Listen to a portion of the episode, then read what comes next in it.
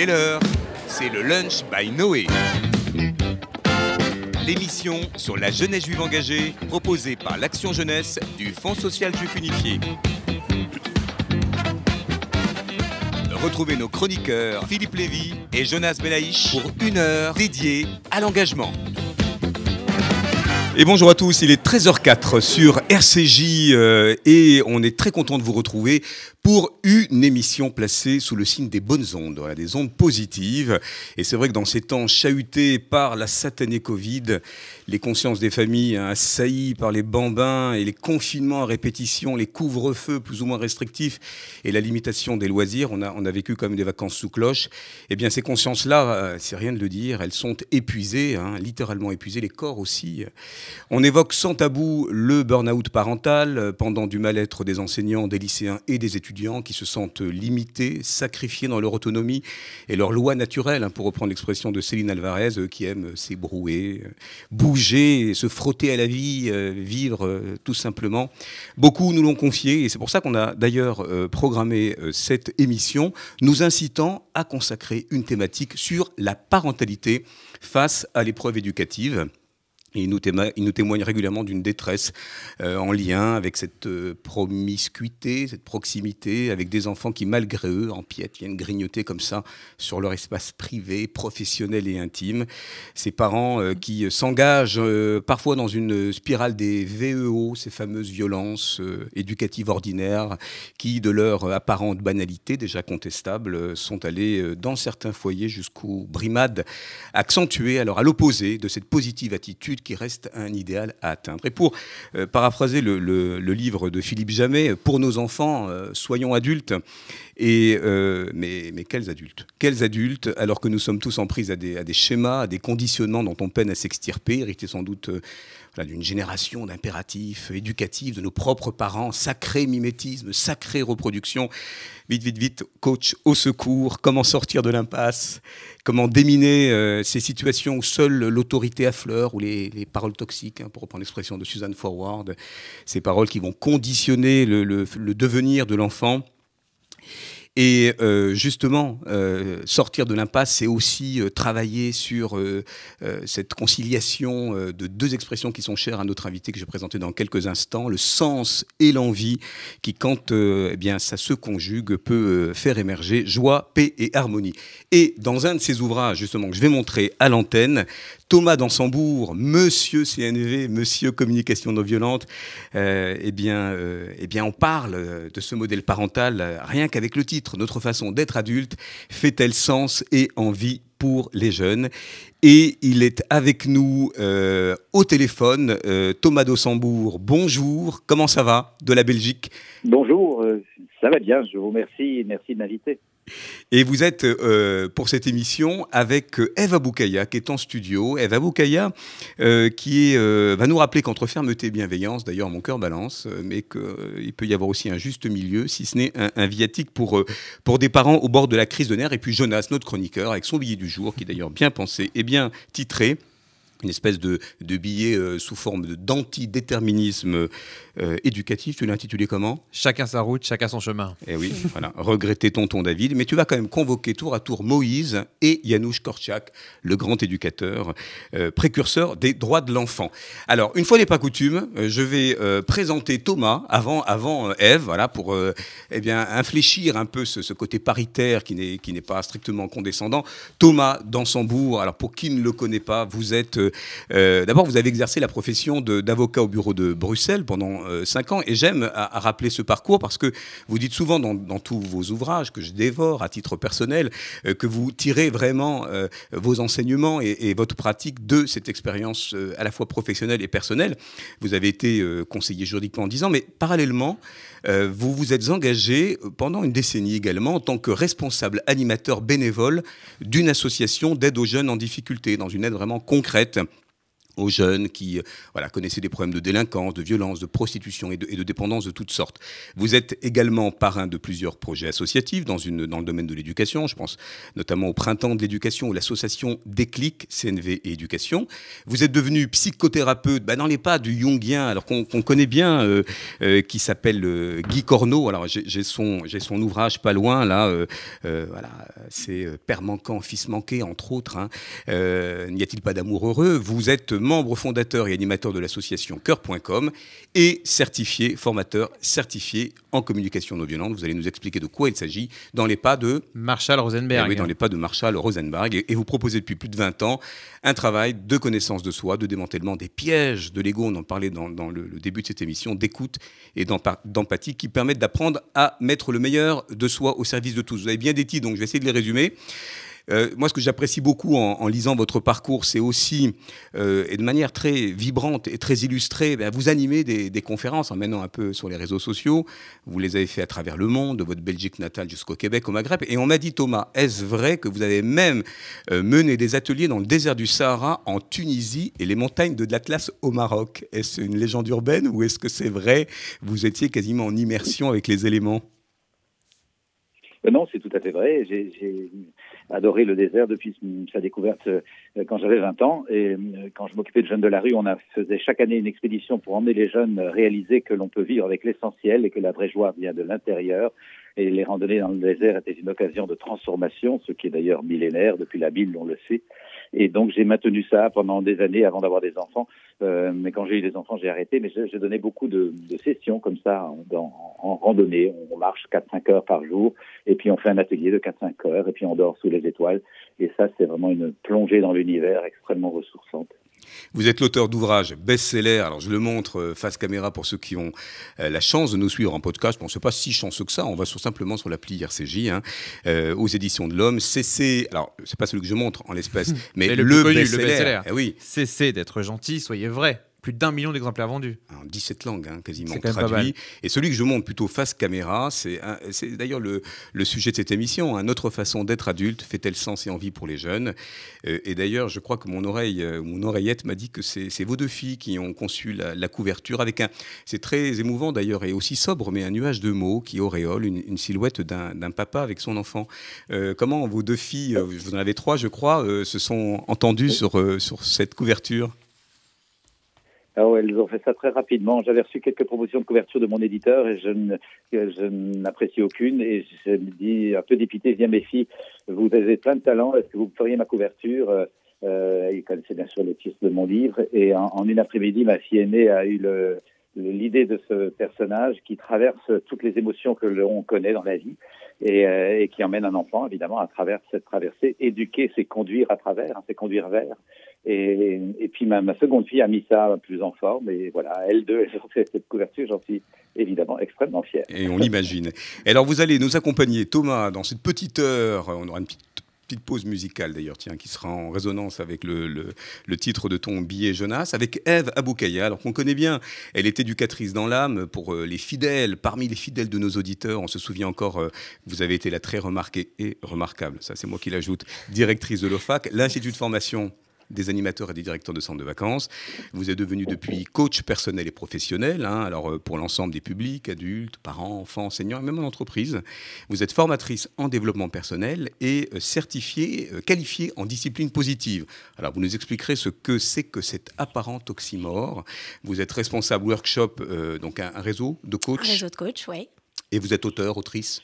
Oui, tout à fait. On va dire auteur. Auteur, avec un E. Avec un E. Dans la et collection. initié à la CNV, entre parenthèses. Ah bah voilà, bah alors mais ce n'est pas qu'une parenthèse. Mais, vous allez trouver donc un terrain d'entente avec euh, Thomas. Absolument. Et, je veux montrer à l'antenne votre euh, dernier ouvrage. Il y a une collection très, très amusante là, euh, chez Marabout, sur l'éducation positive, sur les émotions. Et le dernier en date, je vais faire mon Jérôme Bonaldi, voilà, l'autorité bienveillante avec un, papa qui regarde son fils un peu acrobatique, qui fixe les règles ici, et le jeune un peu autocratique dit moi, moi. Alors, je vais vous décerner à, tous les deux, Thomas et Eve, euh, cette, première question. Euh, en, quoi c'est courant de l'éducation positive, bienveillante, de la CNV, qui s'inscrivent justement dans cette palette de l'arsenal, on va dire, en développement personnel qui connaissent un engouement extraordinaire du, public et des parents, contribuent-ils à, rebattre les cartes dans cet enjeu dont on parle souvent d'ailleurs ici dans cette émission, de la relation entre adultes et jeunes? On en parle beaucoup. Est-ce que vous pouvez, avec vos deux disciplines, on va commencer par toi, toi le tutoiement arrive, hein, parce qu'on se connaît, donc Eve, qu'est-ce que la discipline positive? La discipline positive, euh, ce n'est pas seulement une méthode, c'est une démarche, un, mode de vie euh, fondé sur la pédagogie de l'encouragement euh, qui permet en fait d'impliquer et de faire contribuer l'enfant à tout ce qui concerne le cadre de vie.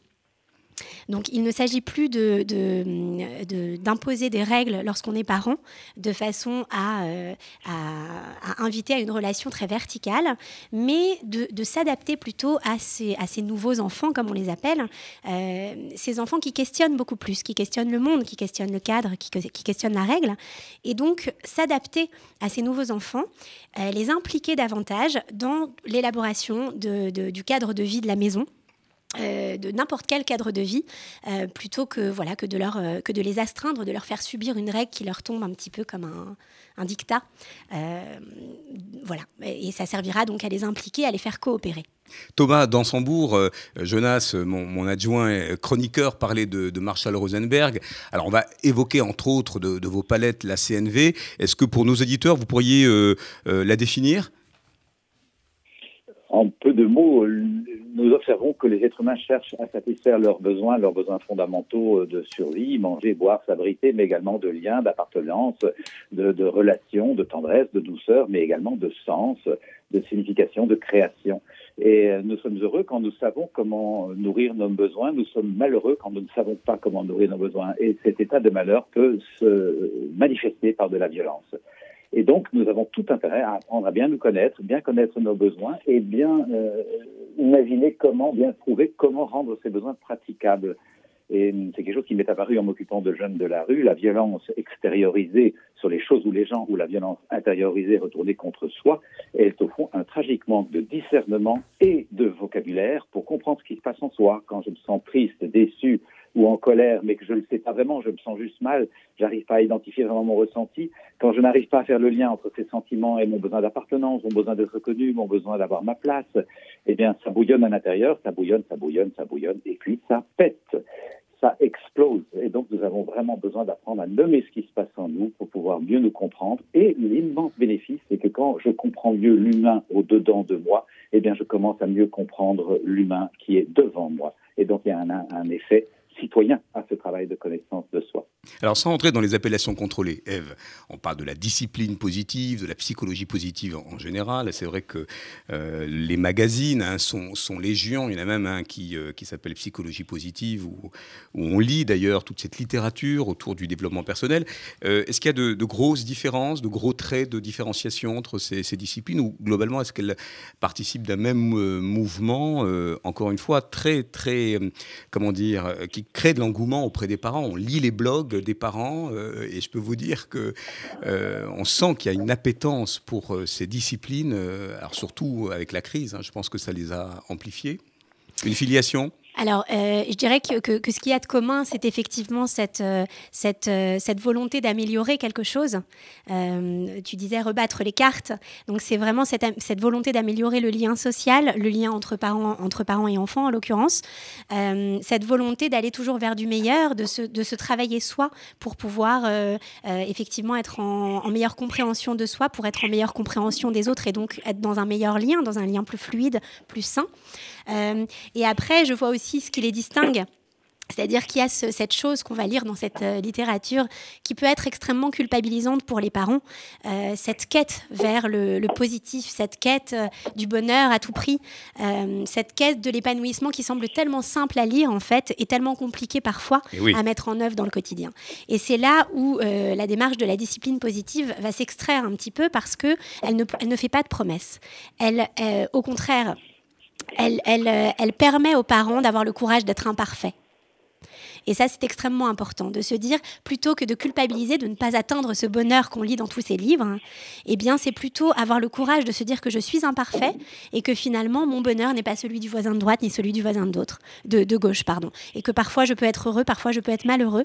Et c'est là que se fait le pont avec la CNV, justement, qui est d'être dans l'accueil de ces émotions, quelles qu'elles soient, euh, aussi désagréables soient-elles, elles ont toujours une fonction bien utile. Alors, on va revenir aux leçons de la crise. Euh, mais Thomas, justement, euh, j'emprunte à, votre vocabulaire sur le démantèlement, cette urgence à démanteler nos vieilles habitudes héritées voilà, d'un schéma éducatif sclérosé où la punition, la sanction, les violences éducatives ordinaires participent de ce conditionnement. Quand tu dis, Eve, il faut avoir le courage d'arrêter, de, dire stop, de, faire redémarrer le logiciel, est-ce que finalement ces, ces, pratiques qui restent, ah, sont plus si confidentielles que ça, mais qui restent à portée de main, qui sont considérées comme alternatives, est-ce que finalement les gens, les, adultes consentants, les, les parents franchissent volontiers ce processus où ils se disent, comme tu le dis, plus facile à dire qu'à faire? Est-ce que finalement l'empirisme de tout ce qu'on a vécu pendant la crise n'a pas mis à mal un certain nombre de, promesses, je ne dis pas d'injonctions, de ces disciplines positives et qui ne sont pas toujours très faciles à mener d'un bout à l'autre? Qu'est-ce que vous en pensez, Thomas? Je reçois énormément de témoignages de personnes qui me disent heureusement que je me suis formé un peu à quelques clés de communication non violente parce que ça nous a sauvé la vie dans mon couple et dans ma famille. C'est bien de le rappeler. Simplement pour pouvoir rester un peu plus en paix avec nous-mêmes, un peu plus en paix, je ne dis pas toujours en paix, mais un peu plus en paix avec moi-même et avec les autres et mieux comprendre ce, ce, ce, ce cette euh, ce rétrécissement de la vie sociale euh, que vous avez évoqué, le risque de proximité, pas de proximité, mais de proximité, comment arriver à mieux vivre dans cet état-là.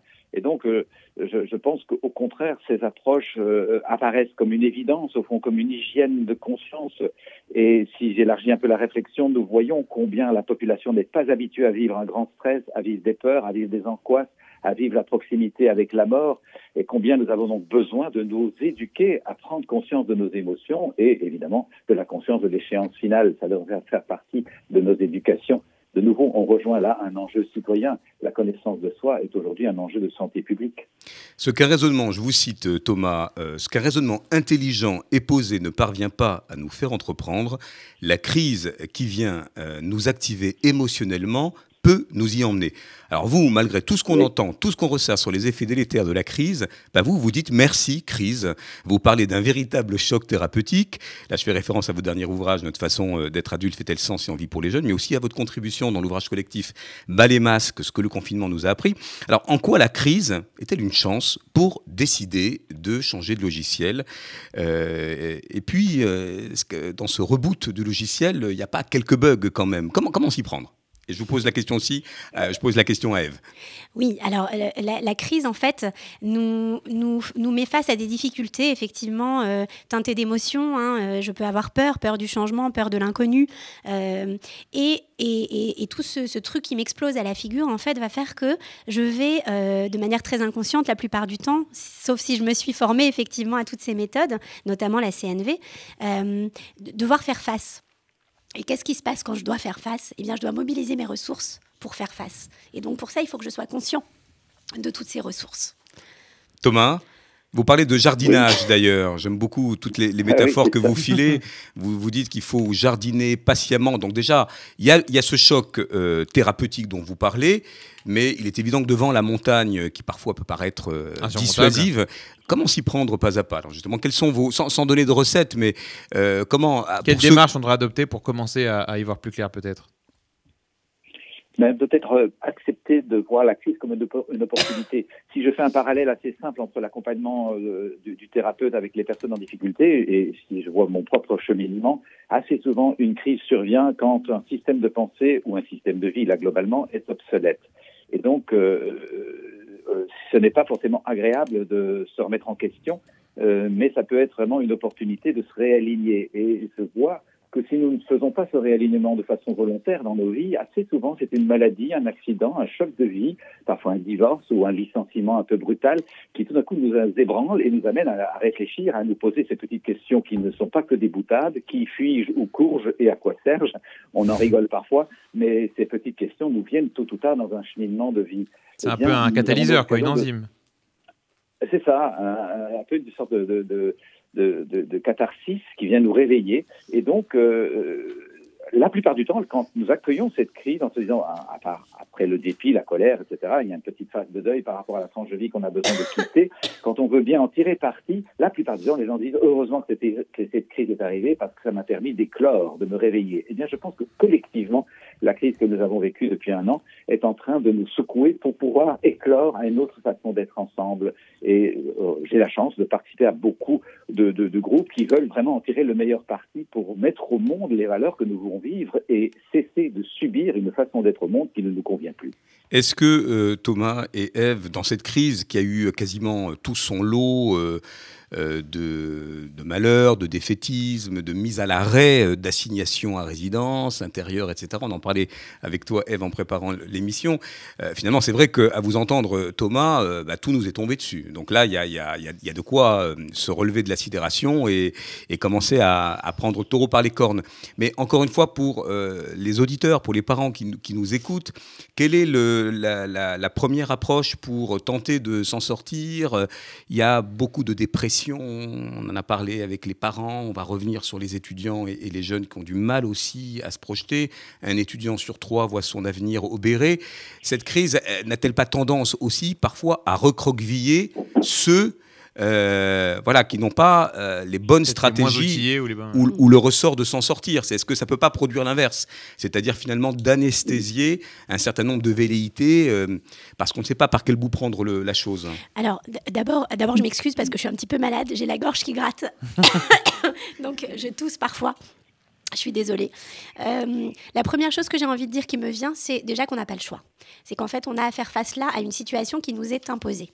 Et quelque part, que je rejoins tout à fait Thomas euh, dans cette philosophie de vie, de se dire que c'est justement lorsqu'on n'a pas le choix, lorsqu'on a affaire à la crise, que, c'est le moment de l'affronter, en fait. On n'a plus le choix que de l'affronter. C'est soit ça, soit je décide de m'effondrer, en fait. Mais ça reste une décision.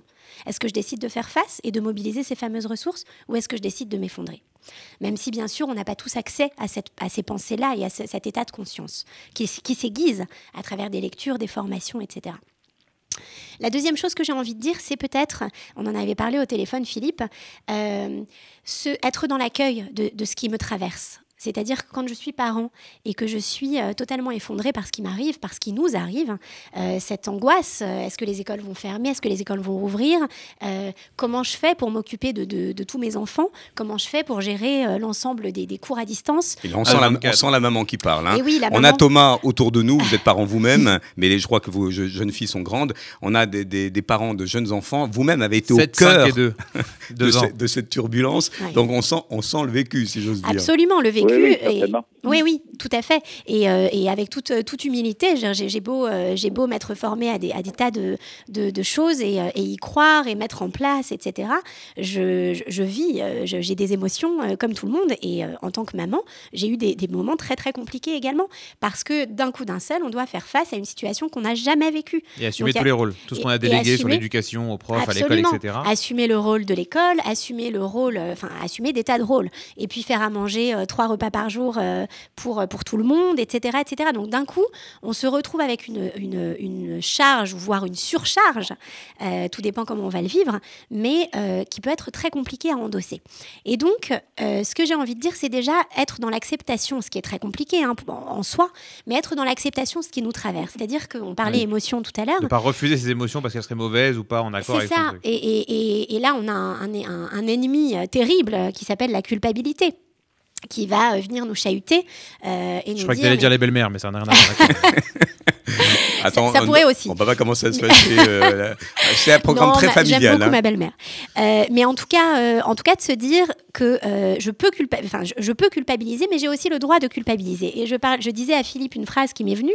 C'était plutôt que de culpabiliser de ne pas être ce parent parfait qui est capable d'endosser sa, sa cape de super-héros et de se dire allez j'y vais, facile pour moi. Cuisinier. Et puis, et puis je suis très heureux. Et puis tout va bien dans le meilleur des mondes. se dire plutôt culpabilisons de culpabiliser. Alors, Vous parlez d'enfermement. Tiens, vous mettez un petit trait d'union, euh, Thomas. Euh, on sent le lacanien hein, en, vous. Euh, justement, dans cet enfermement, dans cette claustration, ces parents qui ont été débordés littéralement au bord de la crise de nerfs et qui ont eu recours à ce que vous, vous qualifiez de small talks, hein, ces espèces d'injonctions fais pas ci, fais pas ça, range ta chambre, fais tes devoirs, etc. Vous dites, Thomas, que cela induit dans ces automatismes langagiers un rapport de force qui n'a d'autre réciproque que la soumission et la rébellion. Alors comment recréer quand on est sous pression, euh, du dialogue bienveillant avec ses enfants qui vont effectivement vous sursolliciter, tu me disais vous harceler, encore une fois, plus facile à dire qu'à faire.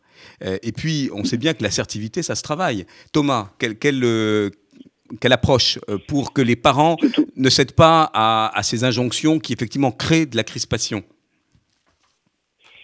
La relation, ça s'apprend. Ça s'apprend comme les langues étrangères, comme la musique, comme le sport, ça s'apprend. Et malheureusement, jusqu'ici, il n'y a aucune formation à la mhm. relation dans nos éducations. J'ai fait des études de droit, j'ai pas reçu un cours de relations humaines, pas un cours d'écoute, pas un cours d'empathie, un cours d'analyse systémique pour comprendre les systèmes relationnels dans un couple, dans une famille, dans une équipe de travail. Et j'accompagne énormément de médecins, de, soignants et, évidemment d'enseignants qui n'ont pas reçu un cours de relations humaines pour comprendre comment ça fonctionne. Donc il y a une véritable urgence à, à, à transformer ça et à apprendre à tout citoyen depuis l'école à apprendre. Maintenant, euh, pour apprendre, moi j'ai dû apprendre, j'ai trouvé des clés absolument euh, bouleversantes, transformantes dans la pratique de la connaissance de soi par la communication non violente. Et donc petit à petit, comme on, on l'évoquait plus tôt, je peux apprendre à jardiner la relation avec moi-même avec un impact majeur, c'est que ça va me permettre de jardiner la relation avec les autres. Et ça demande juste de m'arrêter régulièrement dans la journée. Et dans mon premier livre, c'est d'être gentil, soyez vrai, je propose trois minutes, trois fois par jour d'écoute de l'humain en moi. Personne ne peut dire qu'il n'a pas le temps de faire ça. Je m'écoute pas pour me transformer, je m'écoute pour me comprendre, je m'écoute pour rejoindre l'humain en moi. Je suis triste, j'écoute ma tristesse, je ne la nie pas, je ne la compense pas, je ne me console pas, je m'écoute et je côtoie la tristesse. De même, quand la colère est là, j'écoute la colère. Qu'est-ce qu'elle dit de moi? Qu'est-ce qui se passe à l'intérieur de moi? Qu'est-ce que ça réveille? Qu'est-ce que ça révèle Mais également, avec la même hygiène, j'écoute mes joies, j'écoute mes émerveillements, j'écoute mes moments de gratitude parce qu'ils sont plus nombreux que ce qu'on croit. Ne serait-ce que parce que je suis en vie, je suis en santé, je peux descendre l'escalier sans aide. C'est extraordinaire. C'est pas le cas pour tout le monde. Nous avons donc besoin d'apprendre à nous réjouir, à nous réenchanter parce que ça donne de la vitamine pour traiter les émotions moins confortables à vivre. Ça, c'est encore très peu connu euh, du grand public, malheureusement. Donc, la communication non violente, et Georges Vinsquez euh, évoque, c'est une véritable hygiène de conscience, c'est un art de vivre. Ça va au-delà de simplement de communiquer.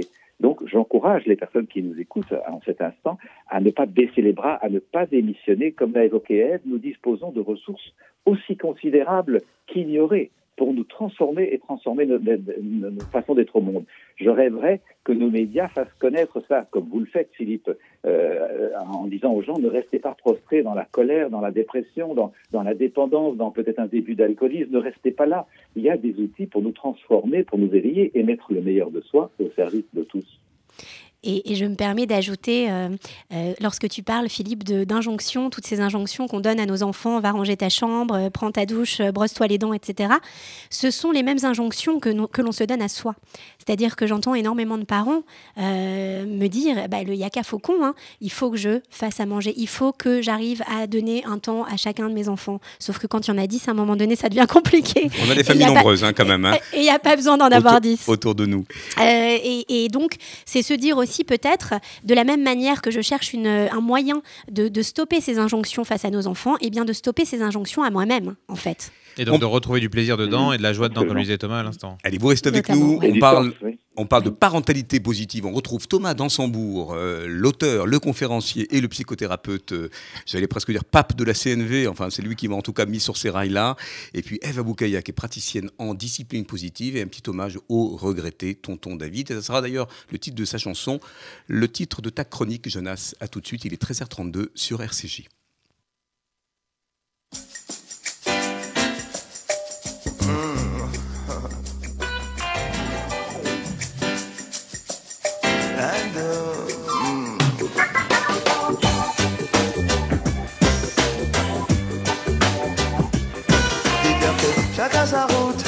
Chacun son chemin. chacun son rêve, chacun son destin, que chacun sa route, chacun son chemin. Passe le message à ton voisin. Le à 7 heures du mat, t'es déjà en retard. Ton patron va encore te brasser, tu t'habilles direct. Tu prendras ta douce ce soir, tu finis de lasser tes chaussures dans les escaliers. J'ai besoin d'air, besoin de liberté. Ce ne sont pas des mensonges, c'est la réalité. Je ne suis pas un roi, mais je ne suis pas un pion. Je dois être le fou, comme je suis pas cavalier. Dis-leur que chacun sa route, chacun son chemin, chacun son rêve, chacun son destin. Chacun sa route, chacun son chemin. Passe le message à ton voisin. pouvoir. Il n'y avait plus du tout de politiciens, c'était le sou, le bandit des magasins. Tout le monde avait un droit et plus personne n'avait faim. Je ne délire pas, mais je suis très sérieux. Oh, oh, oh, oh, oh. Et je ne délire pas, mais je suis très sérieux. Allez leur dire qu'on vient pas faire du cirque. Chacun sa route, chacun son chemin, chacun son rêve, chacun son destin. que chacun sa route, chacun son chemin. Passe le message à ton voisin et ça donne. Chacun sa route, chacun son chemin, chacun son rêve, chacun son destin. que chacun sa route, chacun son chemin. Passe le message à ton voisin et ça donne. Passe le message à ton voisin et ça donne. Et bienvenue sur RCJ pour celles et ceux qui nous rejoignent. On parle de parentalité positive face à la crise. Les parents étaient au bord de la crise de nerfs. J'en sais quelque chose puisque autour de moi, nous avons euh, à la fois des, experts, mais aussi des parents. Et Jonas, la première question que j'ai envie de, te poser. Comment, tu en parles un petit peu dans ta chronique, je crois, euh, bah, comment tu t'es débrouillé de ces, de ces trois euh, juniors que tu as à la maison entre le travail, les zooms. Est-ce que tu as, tu as, mis sous cloche aussi des, des, activités personnelles, intimes, introspectives, de la lecture ou autre? On ne pouvait pas tellement aller au spectacle ou, pratiquer des loisirs, mais est-ce que tu sens que cette part-là, elle a été quelque part euh, empiétée euh, par la place que légitime qu'ont pris les enfants? Bah alors ça a été en, deux temps. Comme disait tout à l'heure Eve ou Thomas, au début c'était une rafale, parce que du jour au lendemain tu te retrouves enfermé à la maison. Et c'est là aussi tu dis, des fois tu as plus de chance que d'autres. Euh, à l'époque j'avais un jardin dans la maison, donc je pouvais mettre, enfin les enfants pouvaient sortir un peu. Et puis après tu te rappelles, tu dis ouais mais la même chose sans le jardin, déjà c'est un autre level. Et pareil avec ta trois enfants, mais le celui qui en a quatre, c'est encore plus difficile. Mais c'est vrai qu'au début ça a été beaucoup d'anxiété parce qu'on savait pas comment on allait gérer. Je pense qu'on c'était plus de dire mais comment on va faire un moment ou un autre? Le premier zoom, le deuxième zoom, euh, beaucoup plus dur. Oui au début tu fais rien d'autre que ça toute la journée, et après il est 20h30, tu les as couchés à 20h29, à 30 tu es déjà en train de dormir, mais genre direct, c'est le meilleur des somnifères. Et puis je pense qu'après au bout de quelques jours, c'était de se dire bah j'avais plus le plaisir de lire pour moi, bah, je prends du temps et je vais lire pour eux ou avec eux ou essayer de, mixer un peu, euh, les, deux plaisirs. Euh, mais c'est vrai qu'au début, le plus compliqué, c'était vraiment de, de, se dire. C'est là que je pense qu'on se rend compte en tant que parent de, ce qu'on a délégué de ce qu'on délègue tous les jours à d'autres personnes que nous. Aux euh, animateurs, aux, enseignants. Aux éducateurs, aux enseignants. C'est-à-dire, autant plein de fois, on a pu se dire, ouais, mais elle est un peu relou, euh, cette prof, d'avoir dit ça à mon fils. Puis après, tu dis, bah, en fait, c'est mon fils qui est relou. Euh, la enseignante, elle est très bien, il n'y a, pas de, y a pas de problème. Limite, quand les écoles auraient ouvert, je crois qu'on a dit, merci beaucoup. Oui, il n'est pas bien, bah, c'est pas grave, gardez-le quand même, on fera avec. Alors, on va reprendre, je montre le, livre de Thomas Dansembourg, qui est vraiment, enfin, moi, je, l'ai lu d'une traite, parce que c'est un sujet que vous posez. On va changer d'altitude, là, tiens, justement, pour reprendre une expression d'un des livres de Picard. Euh, et on va parler de la jeunesse et de la jeune génération. Et vous en parlez souvent, euh, Thomas, dans, vos conférences sur Facebook, sur les réseaux sociaux. Euh, on sent l'éducateur vraiment très ancré, voilà un autre mot que vous aimez, qui parle de cette adolescence qui est malmenée, de, de, ces, de ce mal-être étudiant. alors on parle beaucoup de génération Covid, génération sacrifiée, qui n'aura pas de job, ou qui voilà, le chômage massif, etc. Et qui, quelque part, aussi porte le, le fardeau de ses aînés. Est-ce que vous n'avez pas le sentiment quand même que cette jeune génération, elle est plutôt résiliente euh, et qu'elle va quand même s'en sortir, quitte peut-être aussi à, casser, c'est un peu abrahamique, euh, la, figure, la figure des parents. Est-ce que les parents sont un refuge? Est-ce que les parents sont un repoussoir en ce moment? Un modèle. Euh, est-ce qu'il y a matière à être optimiste pour cette génération qui s'est pris quand même de plein fouet beaucoup de beaucoup d'interdits, beaucoup de limites? Euh, je suis convaincu euh, que nous avons une résilience extraordinaire et que particulièrement la jeunesse d'aujourd'hui peut euh, très largement compter sur des, ressources et, un, éveil, une conscience qui va traverser cette, cette péripétie. Des, tragédies, d'autres générations en ont vécu. Il ne faut pas remonter très loin pour imaginer les, cinq ans de la dernière guerre et, et, et la, la, peur de mourir à tout moment. Euh, jusqu'ici, la jeunesse n'a pas été très concernée par le risque de mourir. Et mhm. évidemment, les libertés sont très très restreintes, mais, euh, mais c'est quand même un autre enjeu que de passer cinq ans sous les bombes. Et donc, euh, j'ai confiance que la, la, la, jeunesse va pouvoir quand même retrouver, je l'espère le plus tôt possible, sa liberté bien évidemment, mais aussi du sens à cette expérience collective pour pouvoir s'attacher à ne vivre que les valeurs vraiment essentielles et à se défaire des, des, des valeurs de pacotille que la société de consommation euh, tente de nous faire euh, avaler. Et je, travaille avec des réseaux de jeunes qui sont vraiment en train de créer des, des entreprises solidaires, de l'économie partagée, de l'économie de transition, où l'enjeu écologique est très très important, le respect de chaque niveau humain est très important. Et je trouve intéressant de voir, euh, d'observer la génération Greta Thunberg oui. qui descend dans la rue pour dire aux adultes en grand nombre, euh, ce sont les jeunes qui viennent dire aux adultes, s'il vous plaît, soyez un peu responsables, descendez de votre petit nuage débile là, euh, de, de fantasmes de, de, de, croissance exponentielle sur une Terre forcément limitée. Revenez un peu à la réalité et assurez-nous, s'il vous plaît, une planète viable. Alors, je pense que dans l'histoire de l'humanité, on n'a jamais vu que ce sont les jeunes qui donnent des leçons de responsabilité aux Vous adultes. avez tout à fait raison. Donc, Mais alors, je, je, pose la question qu'on qu retrouve euh, à la fois dans l'incipit, je crois, du, du livre euh, Les jeunes, euh, no, notre façon d'être adulte fait-elle sens et envie pour les jeunes? Je la pose, si vous le permettez, Thomas, à Eve. Et vous posez la question euh, sur justement le, le modèle, sur l'exemplarité, sur la projection qu'on peut avoir sur l'adulte. Est-ce qu'en nous voyant vivre, les jeunes se disent, Eve, c'est super d'être adulte, j'attends cela patiemment. Eux Alors- qui nous ont laissé une dette sur la planète, euh, Vincent, réactiver le fossé des générations, mais est-ce que finalement, euh, quel, quel statut ont les parents en ce moment? Est-ce qu'ils sont enviables? Est-ce qu'ils sont euh, mis à distance? Est-ce que c'est un refuge? J'ai envie de te dire, est-ce qu'ils le doivent être enviables? Euh, Je crois que c'est, nous sommes modèles de fait, en fait. Euh, je, je, suis pas, je ne suis pas certaine, alors tout dépend de leur âge, mais je ne suis pas certaine que les enfants conscientisent euh, cette notion de est-ce que mes parents sont modèles ou pas? Est-ce que je veux leur ressembler ou pas?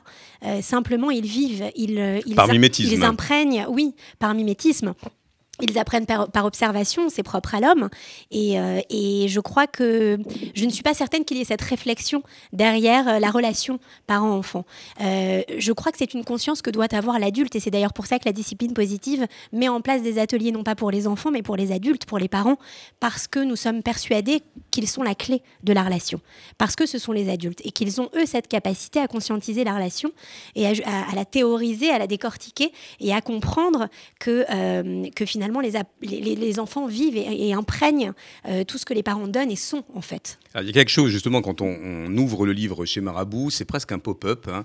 Alors, bien sûr, il y a des fiches qui sont très, très bien faites. Et puis, à la fin, il y a toute une espèce de boîte à outils. Alors, je ne sais pas si on le voit face caméra, avec une roue décisionnelle, avec des, des petites gommettes. De quoi s'agit-il? C'est presque un trésor. Ça veut dire que quand on parle d'éducation, on fait avec, on fait avec les parents et on fait avec les enfants? Absolument. C'est toute l'implication et la coopération de laquelle je parlais, euh, qui font partie des piliers de la discipline positive. Il s'agit euh, de co-construire, en fait. Exactement comme on le fait de plus en plus en entreprise. hein. On parle d'ateliers de co-construction. Euh, en entreprise, d'intelligence collective. Il y a ce co-là qui. Oui, le qui- nous, qui le nous dont parle beaucoup Thomas. Ce nous hein, que vous ça. convoquez régulièrement, voilà, pour, se, pour se vivre ensemble, hein, dont vous parlez très régulièrement, et, et se faire ensemble, Et se faire ensemble et se vivre ensemble et se être ensemble. Euh, c'est à la fois chacun son espace euh, qui lui est propre, symbolique, interne, euh, ses propres besoins, ses propres émotions et, et l'expression de ceci. Et à la fois cette vie collective parce qu'on vit dans le même espace et que dans, dans un espace, il faut qu'il y ait un code, des codes, de façon à ce que chacun puisse y trouver euh, son bonheur, son épanouissement personnel et collectif. Et euh, cette conscience individuelle et collective comme on la trouve dans la société ou dans une classe, dans une école, dans une entreprise. Et donc tous les outils que je propose à la fin de ce livre sont l'expression de tous ces outils dont je parle, euh, qui peuvent être très théoriques, mais qui en fait sont très pratico-pratiques, comme par exemple euh, co-construire un cadre ensemble de routine. Et, et, euh, ce cadre. Ça a été fort utile pour le confinement. Le c'est premier que- c'est notamment tout à fait ce que j'allais dire. Absolument. C'est-à-dire qu'à un, moment donné, la routine quotidienne lorsque les enfants vont à l'école, euh, lorsque nous allons au travail, euh, n'est pas du tout la même que lorsqu'on est tous confinés Confinés. à la maison, euh, qu'il n'y a plus d'école, qu'il n'y a plus que du télétravail ou plus de travail du tout d'ailleurs pour euh, Pourquoi les activités s'habiller qui se sont arrêtées. Pourquoi s'habiller Est-ce qu'on reste en pyjama ou pas? Il y a tout un tas de choses qui semblent tellement évidentes euh, que- qui, qui vont de, de qui, qui- qui De soi d'habitude, ouais. Voilà, qui vont de soi d'habitude, et bien qui d'un coup doivent être remises, reposées sur la table en disant bah alors finalement on fait quoi? Est-ce qu'on s'habille? Euh, Combien de fois par jour on se brosse les dents? Euh, euh, Est-ce qu'il y a un moment donné dédié au plaisir, à un jeu de société en famille ou pas? Qu'est-ce qu'on a envie de faire? Et ça va être dans l'expression des besoins, justement. Tout à l'heure, Thomas en parlait, qui va être encore une fois un pont entre la CNV et la discipline positive. C'est-à-dire que être dans la, dans la conscience de ses besoins et donc dans l'expression de ses besoins individuels, pouvoir les mettre au service du collectif et voir comment est-ce que je respecte l'espace de chacun et à la fois comment est-ce que je mets en commun certaines choses qui vont permettre euh, favoriser une vie plus fluide, plus sereine, plus harmonieuse à la maison. Thomas, je, je reprends un peu d'altitude sur la, la génération. On fait ces chassés croisés entre le, le micro et le macro, si j'ose dire. Euh, et et c'est une notion qui traverse, me semble-t-il, vo- votre enseignement, celle de la joie, celle de la convergence entre le, le sens et l'envie, euh, voilà, qui, se conjuguant, amène des jeunes à dire je vais plutôt réussir ma vie que réussir dans la vie, quelque chose comme ça. Euh, vous placez l'écoute Mhm. active comme étant une condition sine qua non, parce qu'on n'écoute pas. hein. Vous dites très régulièrement, il faut la fermer hein, vraiment pour écouter et se, et se mettre au service de l'autre. Euh, mais ce jeune qui est dans l'instinct, qui est dans l'instant, qui euh, a une nature joyeuse, euh, comment ne pas le désespérer alors qu'encore une fois, tous les indicateurs sociétaux se rappellent à notre bon souvenir, hein, la crainte du chômage, etc., l'incertitude face à l'avenir, la planète en danger. Même, vous parliez de Greta, mais à un moment donné, elle a été cornerisée par les adultes. hein. On disait qu'elle était autiste, que c'était une petite Jeanne d'Arc qui finalement... n'aurait pas tellement de, résonance euh, dans, dans, dans, ces, interpellations. Est-ce que finalement, quel antidote vous proposez à, ce mal du siècle, qui est quand même le renoncement ou le pessimisme Euh, On n'ouvre pas un journal télévisé ou une radio sans qu'on ait le sentiment d'une impasse? Euh, L'antidote pour moi, c'est que nous apprenions à développer une vie intérieure transformante, un creuset de transformation, un espace de ressourcement à l'intérieur de nous qui nous permette de faire face avec un peu de lest, comme un bateau est bien lesté pour traverser euh, les tempêtes. Sa- Saki est bien lesté d'un poids pour traverser les tempêtes. Nous avons besoin de sentir qu'il y a en nous un espace de recueillement dans lequel nous pouvons recueillir les différentes parties de nous et éviter d'être dispersés, d'être émiettés dès qu'un événement arrive. Et nous voyons aujourd'hui combien collectivement ça manque. Certaines, les personnes qui traversent la crise avec confiance, avec perspective, avec euh, assurance que la résilience humaine va pouvoir nous permettre de nous adapter et même de tirer un bon parti de ces, ces crises-là, sont malheureusement pas aussi nombreuses que celles Mhm. qui ont été terrorisées et qui perdent confiance. Alors, je, je, dans tout mon travail, je nous encourage à percevoir que nos sociétés ont balancé la notion d'intériorité. On a séparé ce qui était légitime, l'Église et l'État, mais euh, en- nous avons créé une laïcité étouffante, Mhm, anesthésiante. Nous avons vraiment besoin de d'encourager une, une, une, une intériorité, parce que la laïcité, c'est pas l'abandon de la vie intérieure, c'est c'est le côtoiement fécond et très respectueux de toutes les formes de vie intérieure. Et c'est c'est ça dont nous avons besoin pour pouvoir être créatifs. Et je rejoins votre question pour ce qui est de l'avenir. Euh, je, je, je, je me concerte souvent avec des amis économistes, prospectivistes, sociologues qui me disent 80% des métiers de dans 20 ans, et 20 ans c'est après-demain, n'existent pas encore Mhm. et sont donc à inventer. Et c'est cette jeunesse qui va les créer avec leur intuition, avec leur adaptation à la fin d'un capitalisme abusif et d'une ère industrielle qui est à bout de souffle et une façon de recréer des, des biens et des services de façon tout autre. Donc moi j'ai vraiment confiance euh, et je souhaiterais que les parents puissent eux-mêmes développer cet espace d'intériorité euh, pour pouvoir accueillir les moments de doute, les moments de ras-le-bol, les moments de découragement complet de leurs enfants. Passer par un moment de doute, de découragement, de dépression, ça n'est pas forcément un accident, ça peut même être un ingrédient si nous voulons bien écouter ce que ça dit de nous. Mais pour pouvoir accueillir la dépression de son enfant, il faut avoir pu accueillir la sienne Bien et ne pas l'avoir blindée. Ouais, donc on voit de nouveau l'aspect citoyen de la connaissance de soi. Si moi, par an, je sais que je peux passer par des moments de doute et dans ces moments-là, je m'écoute avec infiniment de bienveillance, le temps que ça passe, eh bien je sais faire la même chose avec mon enfant. Voilà les compétences que nous avons besoin d'apprendre à développer. Absolument, et que le doute fait partie de la construction de la confiance, il me semble. Et, euh, et j'avais, envie de dire que j'entends dans ta question la, la- la- celle de la confiance, justement, de la foi, en fait. La foi en l'avenir, euh, la foi en soi, la foi en sa capacité de construire son propre avenir, et dans une direction euh, optimiste, j'ai envie de dire. Et cette confiance-là, je crois qu'elle réside essentiellement dans l'amour qu'on peut apporter à nos enfants. Lorsque j'entends Thomas parler d'écoute, et je le rejoins évidemment à 1000%, euh, c'est euh, cet amour que je vais pouvoir donner à mon enfant, cet amour inconditionnel en fait. C'est cet amour inconditionnel, c'est-à-dire qu'il est, euh, il sera là quoi qu'il arrive. Que tu passes par des émotions euh, extrêmement débordantes, que tu euh, exprimes des choses totalement inappropriées, quoi qu'il arrive, je t'aime et je t'aimerai pour toujours. Et ça, ça ne changera pas. Et cette, euh, cet amour inconditionnel que- qu'ex- que- qu'explique très bien la discipline positive à travers ses outils et, et ses convictions, c'est, je crois, celui qui va pouvoir donner à ces jeunes la foi, la foi de continuer et d'écrire leur propre histoire. D'ailleurs, vous parlez, Thomas, vous osez le dire, euh, alors est-ce que euh, vous, le- vous le dénuez sans doute d'un caractère religieux, mais vous parlez de spiritualité hein, régulièrement dans, dans vos ouvrages, euh, et qu'il faut aussi cultiver cette, cette spiritualité. Alors, une question pour la gratter pour vous deux, hein, j'ose, euh, parce que on entend quand même dans ce culte de l'é- de l'épanouissement euh, personnel pas mal de critiques quand même.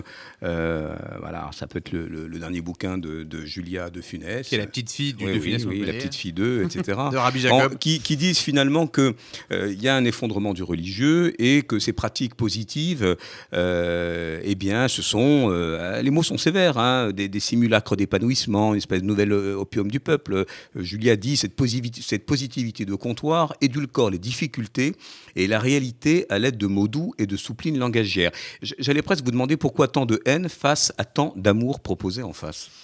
Euh, lorsque j'entends, hein, ces nombreuses critiques, on les lit euh, dans, dans nombreux articles, euh, disant, taxant euh, tous les courants d'éducation positive comme des courants laxistes en fait.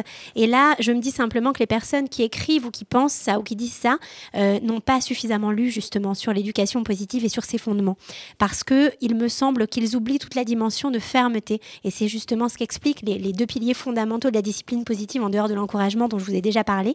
C'est celui de la fermeté et la bienveillance. Et en- dans ces trois mots, le mot le plus important, c'est le et. C'est le et, c'est cette jonction, Ce cet équilibre. deux rails, deux rails comme, le sens, euh, hein, le, le sens et l'envie dont parle souvent Thomas. Oui. Vous avez quelque chose à dire sur ces, ces critiques un peu, un peu grincheuses quand même, qui, bon, qui, qui laissent Ben, plus de, de place finalement aux, aux- aux ombres euh, qu'aux lumières d'une certaine manière?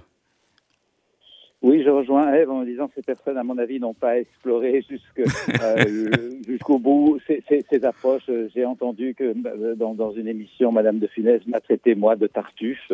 Et je n'ai pas vraiment l'impression d'être un tartuffe avec le travail que je fais et le bénéfice que les gens retirent et qui m'écrivent des années plus tard qu'ils ont pu se réconcilier avec un vieux parent, avec un adolescent qui était parti trop tôt. Ils ont pu faire des deuils grâce aux pratiques de connaissance de soi que j'enseigne. Je n'ai pas l'impression d'être dans, dans la tartufferie. Et c'est pour ça qu'on Et vous a invité, Thomas, d'ailleurs, pour réhabiliter aussi.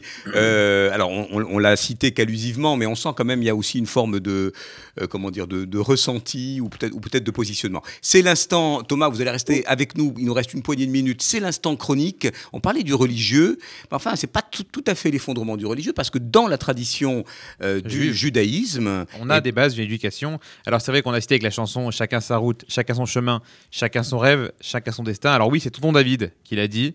Alors pour les plus jeunes, il s'appelait pas David Boutboul. Hein. Il n'était pas juif d'ailleurs, il est plutôt même peut-être même antisémite si on en croit les quenelles. Mais c'était en tout cas la BO d'un Indien dans la ville, qui est un film que j'avais adoré, qui parle aussi d'éducation d'ailleurs. Et qui résume, cette phrase en tout cas résume assez bien une des bases de l'éducation dans le judaïsme. Oui, la Torah, la loi juive, est claire. Nous devons éduquer chaque enfant selon son chemin. C'est-à-dire qu'il n'y a pas une manière d'éduquer un enfant, pas de recette universelle. Il y a autant de voix que d'enfants. Cela demande, comme on l'a déjà dit aujourd'hui, une forte écoute et vraiment une bonne dose d'observation. Janusz Korczak, ce grand pédagogue, dont le vrai nom était Henrik, Goldschmidt, l'a dit Vous avez raison lorsque vous dites que pour éduquer un enfant, il faut se mettre à son niveau. Là vous avez tort, c'est de penser qu'il faut se baisser pour l'atteindre, on doit plutôt s'élever pour le faire. Plus facile à dire qu'à faire, puisqu'on le dit depuis tout à l'heure. D'ailleurs, si on reprend les premiers modèles oui, de eh famille oui. dans la Bible, Eh oui, Adam et Ève, tiens. on n'est pas rendu. Adam et Ève, un premier couple de l'histoire, premier parent, Caïn tue Abel. Bon, Noé, Noé. Noé, un fils sur trois, qui décide de lui en vouloir au point de se faire maudire à la fin. Aïe, aïe, aïe. Abraham. Abraham devra renvoyer un de ses fils pour s'occuper du deuxième. Bon, et Isaac. Et Isaac aura deux enfants, un seul restera sur le droit chemin. Et on arrive enfin à Jacob, qui lui avait douze fils, et les douze vendent le, les dix premiers pardon, vendent le onzième. Donc bon, parce qu'on sait que Jacob, dans son éducation, aurait créé une très forte jalousie des 10 vis-à-vis du Bon, 11 c'est vrai qu'en termes d'éducation, on a fait mieux. hein. on a fait mieux. D'ailleurs, il faudra attendre que Joseph, le fils de Jacob, pardonne à ses frères pour que l'histoire continue. C'est-à-dire celui qui a réussi justement à trouver les ressources en lui pour accepter le fait qu'il ait été vendu, mais que ses frères avaient, avaient demandé à le pardonner et qu'il arrivait, lui, à l'accepter. Alors en termes d'éducation, on a fait mieux, c'est vrai. Je demande à notre expert du jour, à nos experts du jour, comment demander à son père en CNV, by the way, tes fils, mes pseudo-frères m'ont vendu. Je me demande comment on peut mettre ça sur la table gentiment, en l'accueillant. En tout cas, cette scène n'a pas eu lieu puisque selon la tradition, Joseph prend sur lui justement de vivre avec ce passé et de sauver sa famille. Moi, par exemple, le matin, quand il est 7h47, que je dois être parti avec les enfants dans la voiture à 7h45 et que mon fils de 7 ans ne veut pas bouger, me demande pour la 38e fois en 13 secondes. Papa, je peux jouer sur, ton téléphone avant de partir? Alors s'il peut jouer sur mon téléphone avant de partir, comment te dire le niveau de ressources mentales qu'il me faudrait pour répondre calmement, avec joie et bonne humeur? Bref, l'éducation est un défi depuis toujours et la colère est censée en être absente. D'ailleurs, Moïse, modèle parmi les Ah oui. modèles, éducateur premier selon notre tradition, ne sera puni que lorsqu'il se laisse aller à la colère, lorsqu'il est pressé par le peuple et qu'au lieu de parler au rocher, il décide de le frapper, ou lorsqu'enfin il laisse tomber les premières tables de la loi lorsqu'il vole veau d'or. Il n'est pas au niveau de ce qu'on attend de lui. Le judaïsme nous enseigne que la plupart de nos colères vient d'un problème d'ego. Je ne supporte pas que la réalité soit différente de ce que j'ai anticipé. Et avec les, avec les enfants, c'est plutôt monnaie courante. Par exemple, j'avais prévu de donner une compote comme dessert à mon fils de 2 ans. Lui a décidé de refaire la déco du salon avec la même compote. Ça peut jouer sur ta nerf quand c'est la troisième compote d'affilée qui s'écrase sur tes murs. Mais tes murs étaient peut-être trop blancs, je Voilà, exactement. Bref, l'éducation a un but qui peut se résumer à donner aux enfants des racines et des ailes. Mais on parle pas de l'émission de télé. Non, là. pas l'émission de télé. Donner des racines, des valeurs, des idéaux, une histoire. Donner des ailes, une confiance en soi, une envie, une émancipation. Oui, mais comment? À chaque enfant son chemin, on est d'accord. De l'écoute et de l'observation aussi. Éviter la colère, on essaye. Le meilleur moyen, selon la tradition juive, est de donner l'exemple. Incarner ce qu'on veut transmettre est bien plus criant de vérité et impactant. C'est prouvé scientifiquement. Avoir une bibliothèque chez soi ou forcer un enfant à lire ne garantit pas qu'il prenne goût à la lecture. En revanche, si l'enfant nous voit lire, nous, il prendra peut-être plus sûrement ce pli-là. Donc pour conclure, si je devais retenir pardon, un seul conseil éducatif, nous devons le faire comme nous l'a dit aujourd'hui, bosser sur nous-mêmes et nous considérer nous-mêmes toujours en apprentissage. D'ailleurs, dans la tradition juive, un maître n'est pas appelé un, un- un maître sage, mais un talmid racham, qui veut dire Un élève, un élève. sage, Eh oui, eh exactement. Qui veut dire qu'un élève sage et non un maître. Nous ne sommes pas parfaits, mais nous n'avons qu'une seule obligation, nous devons constamment essayer d'atteindre cet idéal. Éduquer, c'est planter des graines. Alors pour donner à nos enfants des racines et des ailes, essayons, en tout cas la plupart du temps, d'être des modèles. Et j'ajoute qu'on on- on apprend toute la vie. Et ça, c'est re- c'est c'est su et reconnu par les neurosciences. Une dernière question à vous, Thomas, et à Eve. Euh, c'est quoi être un adulte inspirant? Voilà, si vous aviez une ou deux formulations, et je ne fais que vous inviter à lire, parce que vous l'aurez compris, cette, cette promesse euh, de cultiver votre intériorité, aussi de vous renseigner sur, euh, euh, sur la CNV, sur la discipline positive, le dernier livre de euh, Thomas euh, Dansembourg, Notre façon d'être adulte, fait-elle sens et envie euh, pour les jeunes aux éditions de l'Homme? Et puis la collection Marabout avec le dernier né, L'autorité bienveillante. Non, ce n'est pas contradictoire. On a parlé des deux rails entre la fermeté et la bienveillance. Un adulte inspirant pour vous, Thomas C'est un adulte qui a travaillé à trouver ce qui fait sens pour lui, qui a trouvé comment s'aligner sur son fil rouge intérieur. Nous avons tous un fil rouge intérieur et co- comment sentir donc qu'il est poussé par la vie de façon encourageante et qu'il est donc aligné cœur, corps, esprit. Il aligne ce qu'il pense, ce qu'il dit et ce qu'il fait. Et c'est cette cohérence qui est inspirant pour les jeunes. Et, et ben, j'allais dire, euh, je crois, un résumé de ce que vous dites, euh, Thomas. J'allais dire, un adulte inspirant, c'est un adulte intègre pour moi. Et ça reprend exactement tous les fondamentaux que Thomas vient d'e- vient d'exposer. Et un parent inspirant, c'est celui qui peut-être saura faire l'inventaire de toutes les compétences socio-émotionnelles qu'il souhaite transmettre à ses enfants et de les incarner d'abord. Merci à vous deux. Vous pouvez retrouver sur le site de Thomas Dansembourg euh, l'ensemble de ses ouvrages et de ses conférences et bien sûr de ses livres à commander. Et puis, euh, Eve, Sur mon site également, www.positiveup.fr. on vous remercie très chaleureusement tous les deux et on Merci se retrouve dans 15 jours pour parler des modèles. Tiens, des modèles avec une enquête qui a été menée par les, les éclaireurs euh, scouts israélites de France et vous allez voir que le sondage est tout à fait surprenant et on le commentera ici avec le président des EI. Merci et à Merci dans 15 beaucoup. jours. Salut. À bientôt, À bientôt. Thomas.